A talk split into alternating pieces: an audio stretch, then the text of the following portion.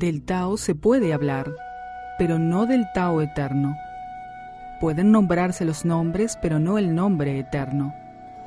Como origen de cielo y tierra no tiene nombre, pero como la madre de todas las cosas, se le puede nombrar. Así pues, oculto desde siempre, hemos de contemplar su esencia interna, pero manifestándose continuamente, hemos de contemplar sus aspectos externos. Los dos fluyen de la misma fuente, aunque tengan nombres diferentes, y a ambos se les llama misterios. El misterio de los misterios de la puerta de toda esencia.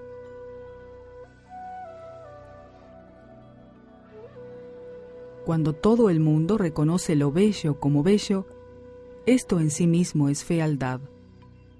Cuando todo el mundo reconoce lo bueno como bueno, esto en sí mismo es malo. Ciertamente lo oculto y lo manifiesto se generan el uno al otro. Dificultad y facilidad se complementan entre sí. Lo largo y lo corto ponen de manifiesto a su contrario. Alto y bajo establecen la medida mutua. La voz y el sonido entre sí se armonizan. El atrás y el delante se suceden mutuamente. Por ello el sabio maneja sus asuntos sin actuar y difunde sus enseñanzas sin hablar. No niega nada a las innumerables cosas, las construye sin atribuirse nada. Hace su trabajo sin acumular nada por él. Cumple su tarea sin vanagloriarse de ella y precisamente por no vanagloriarse, nadie se la puede quitar.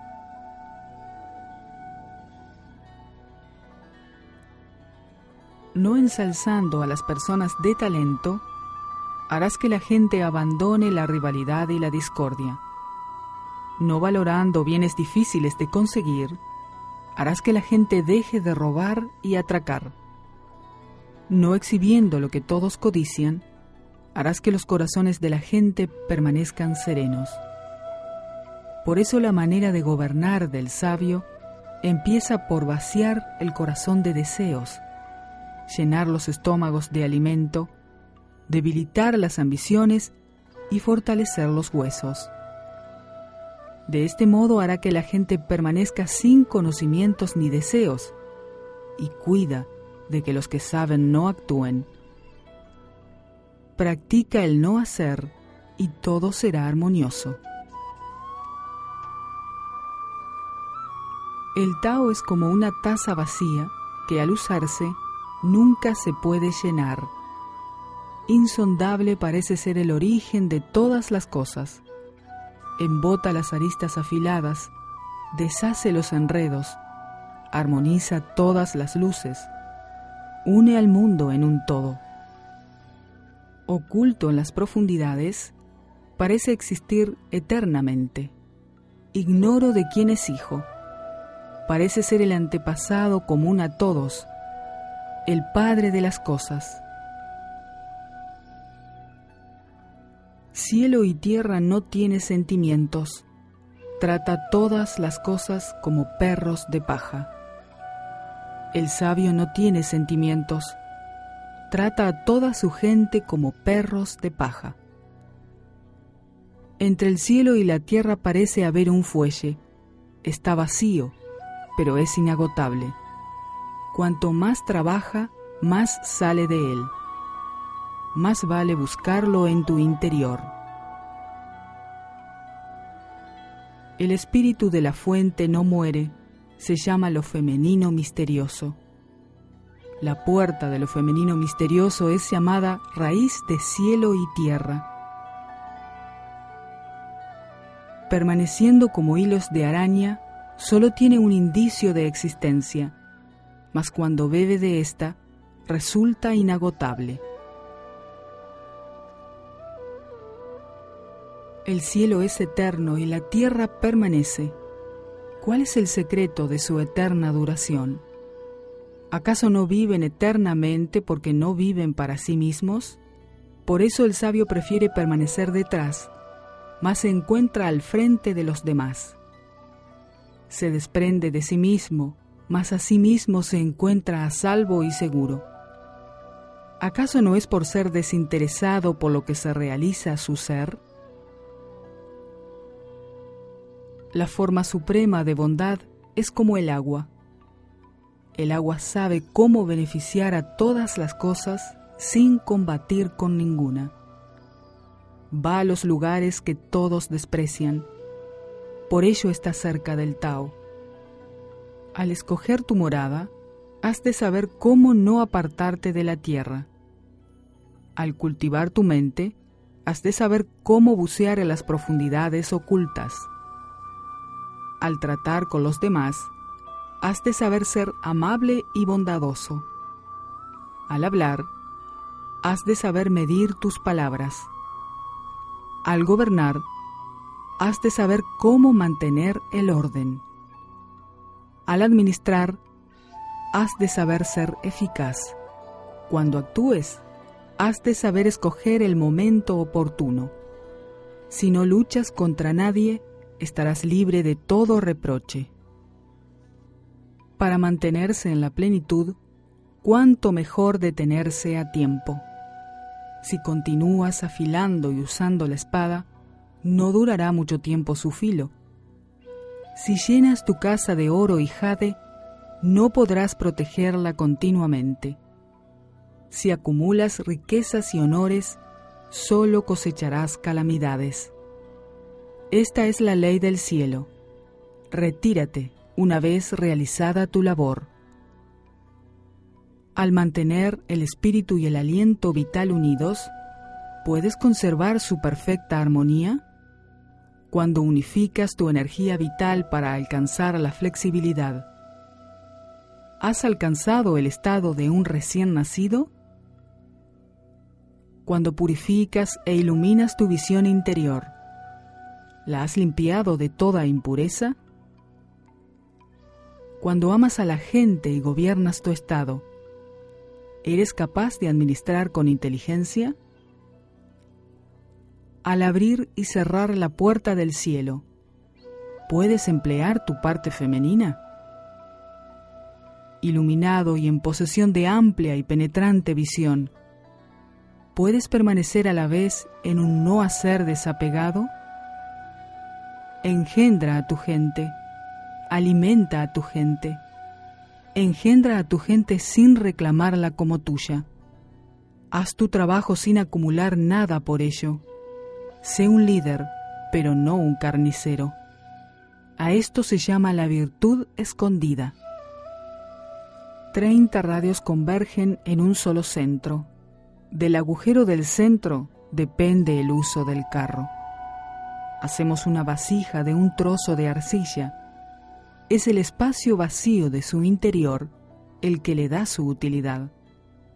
Construimos puertas y ventanas para una habitación, pero son estos aspectos vacíos los que la hacen habitable.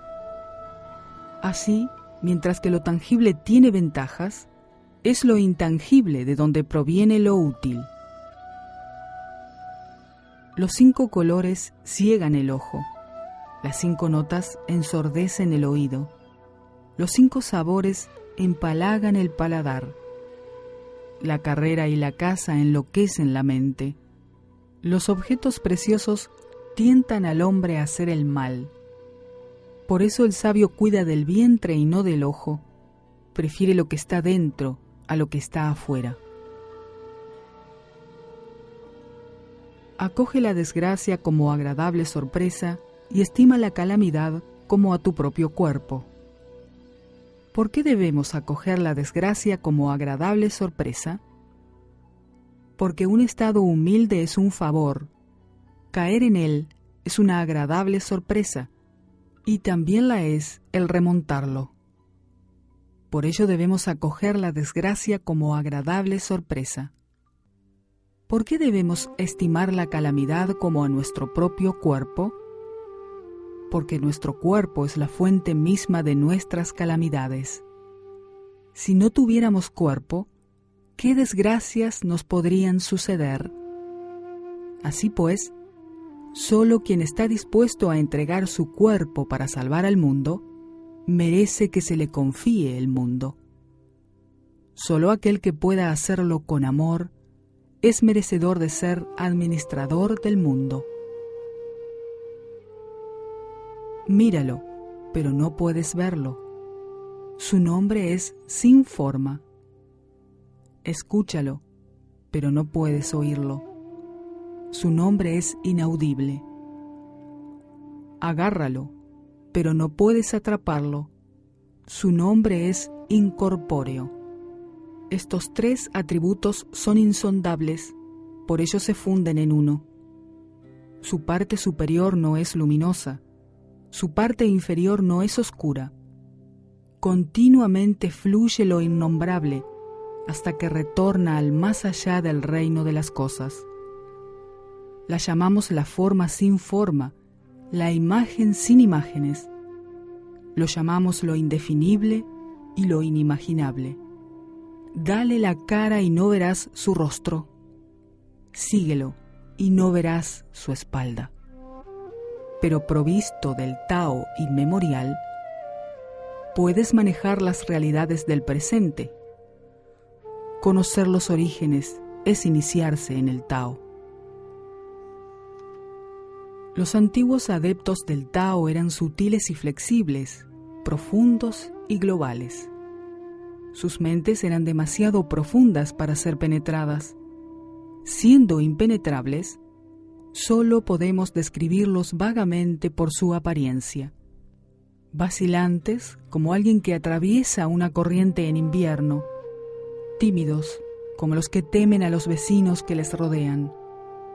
Prudentes y corteses como un invitado, transitorios como el hielo a punto de fundirse, simples como un tronco no esculpido, profundos como una cueva, confusos como una ciénaga, y sin embargo, ¿qué otras personas podrían pasar tranquila y gradualmente de lo turbio a la claridad?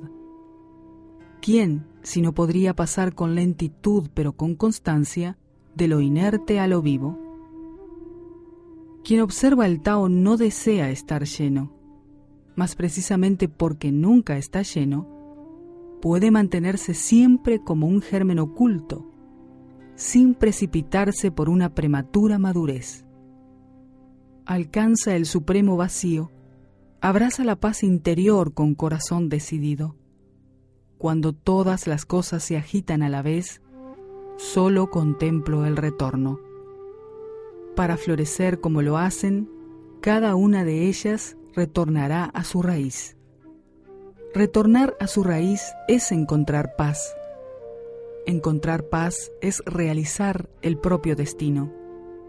Realizar el propio destino es ser eterno. A conocer lo eterno se le llama visión. Si no se conoce lo eterno, se sume uno ciegamente en la desgracia. Si se conoce lo eterno, todo se puede comprender y abarcar. Si se puede comprender y abarcar todo, se es capaz de hacer justicia. Ser justo es ser como un rey. Ser como un rey es ser como el cielo.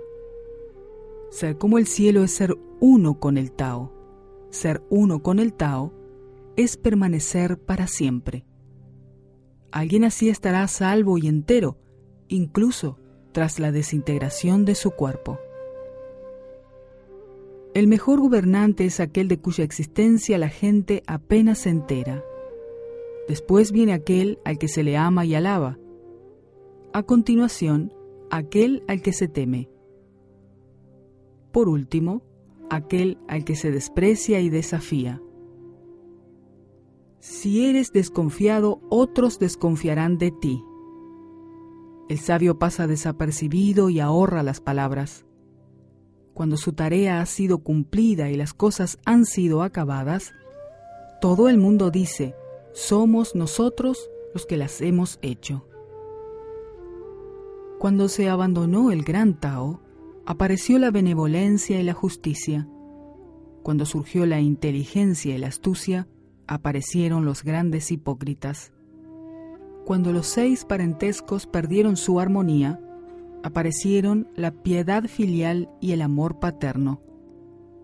Cuando la oscuridad y el desorden empezaron a reinar en un país, aparecieron los funcionarios leales. Renuncia a la sabiduría, abandona el ingenio y la gente saldrá ganando con creces. Renuncia a la benevolencia, abandona la justicia y la gente volverá a sus sentimientos naturales. Renuncia a la astucia, abandona la agudeza, y los ladrones y malhechores dejarán de existir. Estos son los tres surcos del Tao, y no son suficientes en sí mismos. Por ello, han de subordinarse a un principio superior. Ve lo simple y abraza lo primordial disminuye el yo y modera los deseos. Cuando se abandona lo aprendido desaparecen las contrariedades. ¿Qué diferencia hay entre E y O? ¿Qué distinción puede hacerse entre bueno y malo? ¿He de temer lo que los demás temen? Vaya tremendo sinsentido. Todo el mundo está alegre y sonriente como si festejaran el sacrificio de un buey, como si subieran al pabellón de primavera. Tan solo yo permanezco tranquilo e impasible, como un recién nacido que todavía no ha sonreído. Solo yo estoy desamparado, como quien no tiene hogar al que volver. Todo el mundo vive en la abundancia, solo yo parezco no poseer nada. Qué loco soy, qué mente más confusa tengo. Todos son brillantes, tan brillantes. Solo yo estoy oscuro, tan oscuro. Todos son agudos, tan agudos. Solo yo estoy callado, tan callado. Suave como el océano, sin propósitos como las ráfagas del vendaval. Todo el mundo está encausado en lo suyo, solo yo permanezco obstinado y marginal. Pero en lo que soy más diferente a los demás es en saber sustentarme de mi madre.